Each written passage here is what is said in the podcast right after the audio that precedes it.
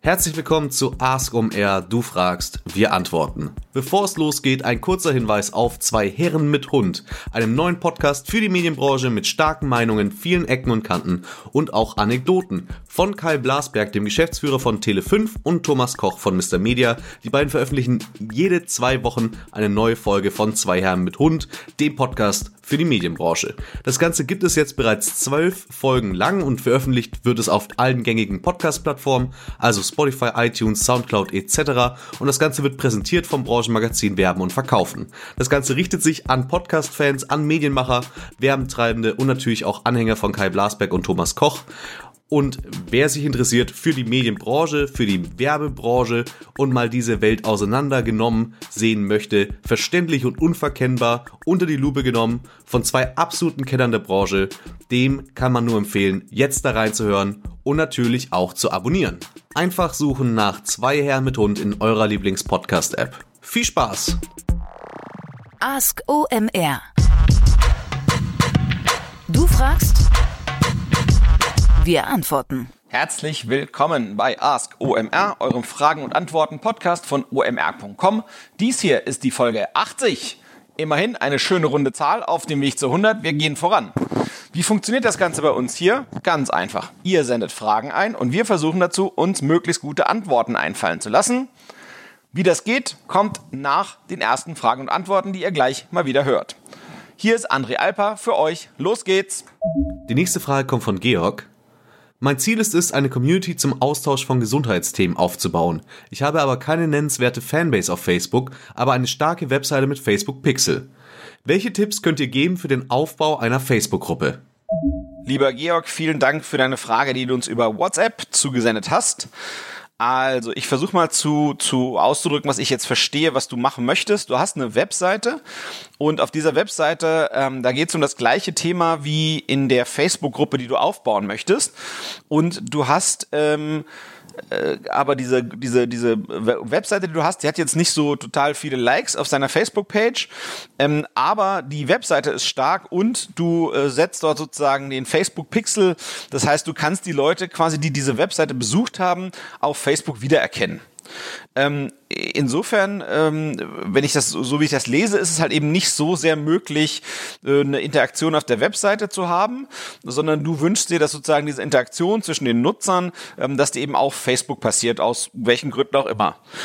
Ähm, ja, also ich glaube, das Einfachste wäre, ähm, äh, wenn du es dir leisten kannst und es in deinem Budget drin ist, ähm, eine Retargeting-Kampagne zu fahren. Also das heißt, die Leute, die schon mal auf der Webseite waren, ähm, die mit Ads anzugehen, also Werbeanzeigen auf äh, Facebook selbst und denen dann eben versuchen, die ähm, äh, Gruppe äh, zu empfehlen ich glaube, was ganz, ganz wichtig ist, ist ähm, ähm, äh, einen Anreiz zu geben, also nicht nur, hey, hier gibt's diese Gruppe, da, da, da, da, da, da, sondern äh, eben zu versuchen, sich irgendwas auszudenken, was da ein bisschen ähm, ähm, mehr ist, als, als sozusagen nur, hey, da gibt's diese Gruppe, werd mal Teil davon.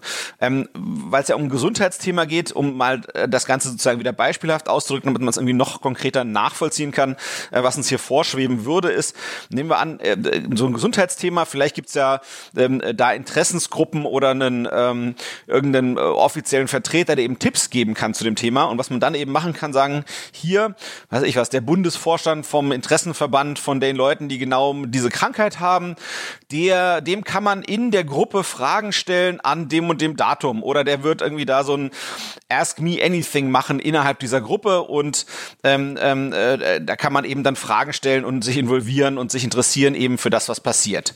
Ähm, ich würde weniger dazu raten, äh, eine Verlosung zu machen, nach dem Motto, werde Teil dieser Gruppe, dann kriegst du tralalala, äh, weil äh, der Erfahrung gemäß sind das dann eher nicht so die besten Kunden, die man eigentlich haben möchte. Die kommen dann wegen dem Preis und werden dann eigentlich nicht die Aktivität in der Gruppe haben, die man sich eigentlich erhofft. Und ich denke, es ist ziemlich klar, so wie alles irgendwie, was auf Social Media ist, ähm, dass eine engere Zielgruppe, die dafür interaktiver ist, ähm, immer, immer deutlich besser sein wird als eine deutlich breitere Zielgruppe, dafür total total inaktiv ist. Ähm, das ist relativ klar. Ähm, man muss also etwas inhaltlich Interessantes bieten ähm, und eben keine Warenproben. Ähm, äh, es kann eben auch sein, dass man zum Beispiel auch einfach ja anderen exklusiven Content äh, drin in der Gruppe bietet, sagen hier äh, in dieser Gruppe irgendwie so die besten, die zehn besten Links zum Thema Tralala äh, lest ihr äh, äh, ähm, in, innerhalb der Gruppe. Oder hier sind die die, die Favoriten unserer ähm, unserer Facebook-Gruppe, wenn es darum geht, wie man die Symptome dieser Krankheit lindern kann oder wie man über diese Krankheit mit seinen Mitmenschen reden kann. Und eben all die Wehwehchen, die Leute diese Krankheit haben, äh, die die gegebenenfalls bedrückt, dass man dann eben sagt, hey, coolen Content dazu gibt's ähm, in der in der Gruppe, denn im Idealfall willst du ja Leute dort, die sich austauschen. Ähm, ich glaube, das funktioniert. Ähm, ja, was man vielleicht noch überlegen kann, ob man so eine Art Referral-Funktion hat. Ähm, also, dass man eben sagt, äh, Gruppe, äh, quasi sagen, dass in, in der Gruppe sozusagen ähm, auffordern dazu, dass andere Leute eingeladen werden. Ähm, äh, und, und ich glaube, das hilft, weil letztendlich kann man ja sagen, hier, äh, wenn wir sind, wenn wir eine große Selbsthilfegruppe sind zu diesem einen Thema, zu dieser einen Krankheit, dann hast du doch Interesse daran, wenn mehr Leute helfen, sozusagen die Lösungen zu finden, die sozusagen bei den Herausforderungen mit dieser Krankheit zu tun haben. Ähm, dann neben dem Retargeting, ähm, äh, wenn es darum geht, ähm, äh, sicherlich sind auch eine spannende Option Similar Audience-artige äh, Buchungswege. Das heißt, wenn ich einen E-Mail-Verteiler habe oder wenn ich eben äh, Pixel habe auf einer bestimmten Plattform, das heißt, ich habe eine, ich, ich weiß, keine Ahnung, 10.000 Leute, die meine Webseite besucht haben, die sich in, interessieren für dieses Gesundheitsthema, kann ich äh, sozusagen der Plattform üblicherweise sagen, ich würde gerne werben an diese Zielgruppe, das ist dann eben so ein Retargeting, oder ich will gerne ähnliche Leute erreichen, das ist dann eben so eine Similar Audience. Ähm, äh, das ist eben auch als Targeting-Option äh, auf den meisten Plattformen vorhanden. Ähm, würde ich mir auf jeden Fall anschauen, ob das Sinn macht.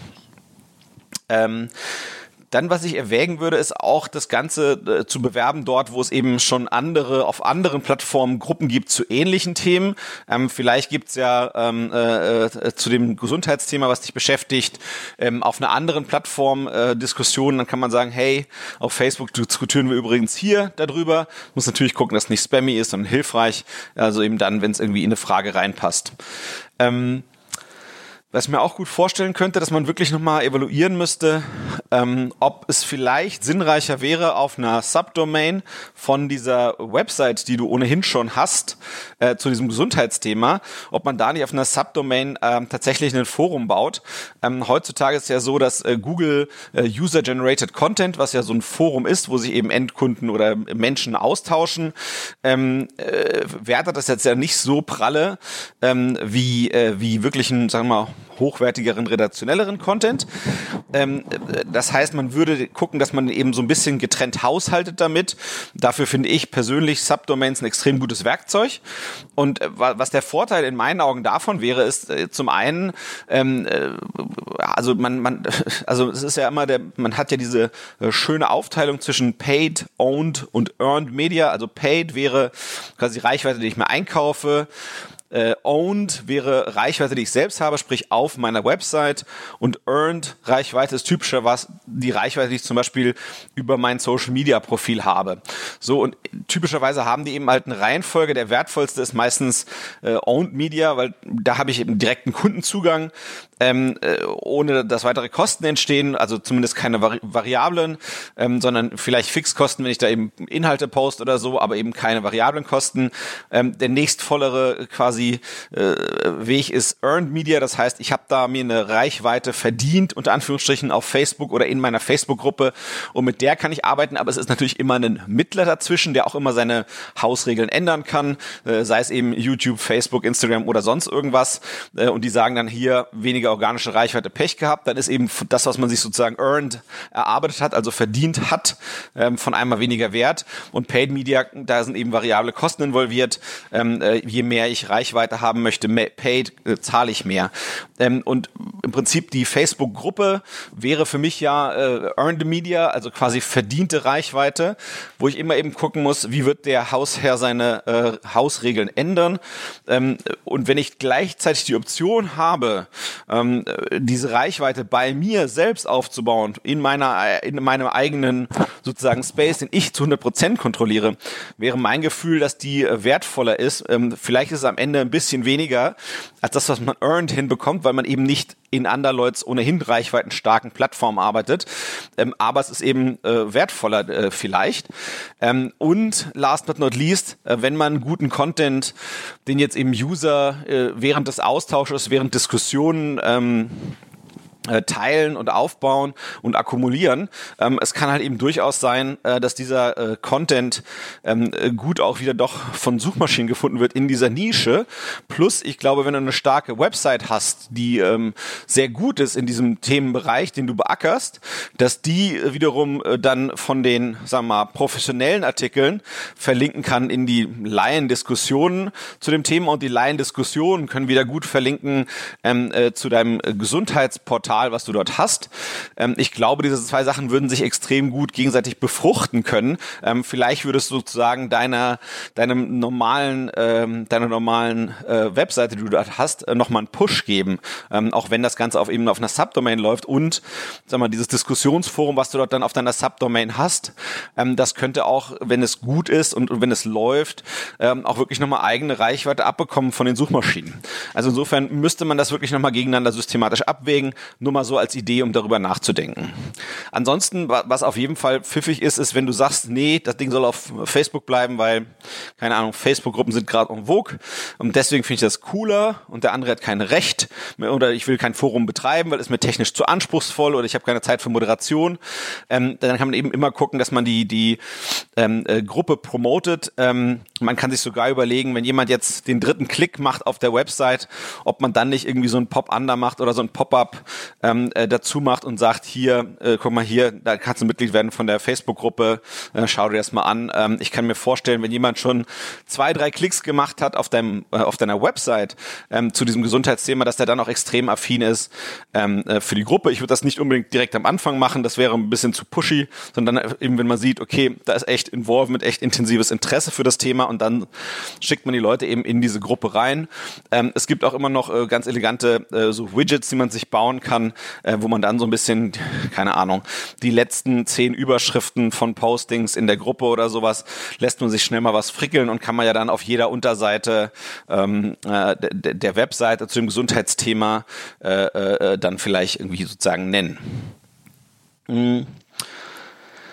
Ja, also insofern, ähm, das wären meine Tipps für dich, Georg. Ich hoffe, es hilft dir weiter und du schaffst sozusagen zusätzlich zu deiner starken Website dir eine passende Community aufzubauen, egal ob auf Facebook mit einer Gruppe oder vielleicht auf deiner eigenen Domain als Forum. Ciao. Kurze Unterbrechung für Shopping24, das Commerce Network von der Otto Group Digital Solutions. Das steigert das Wachstum seiner Partner durch passende Produktempfehlungen auf Portalen, Publishern und Google Shopping. Denn sie sind langjährige Google-Partner und nun noch offizieller Google Shopping CSS-Partner, also Comparison Shopping Service Partner.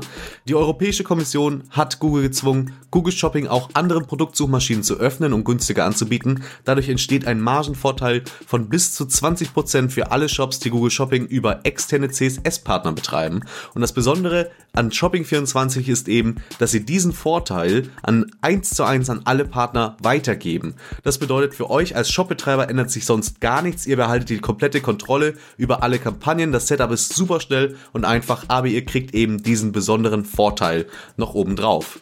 Und nun gibt es ein exklusives Angebot für alle Hörer von AskOMR. Und zwar könnt ihr auf s24.com slash css gehen und habt die ersten sechs Monate bei Shopping24 gar keine Gebühren. Wenn ihr einen Shop betreibt, dann kann das durchaus sinnvoll sein. Probiert das mal aus. Viel Spaß! Die zweite Frage heute kommt von Matthias. Wie würdet ihr mit einem YouTube-Channel umgehen, wenn es um zwei Sprachen geht?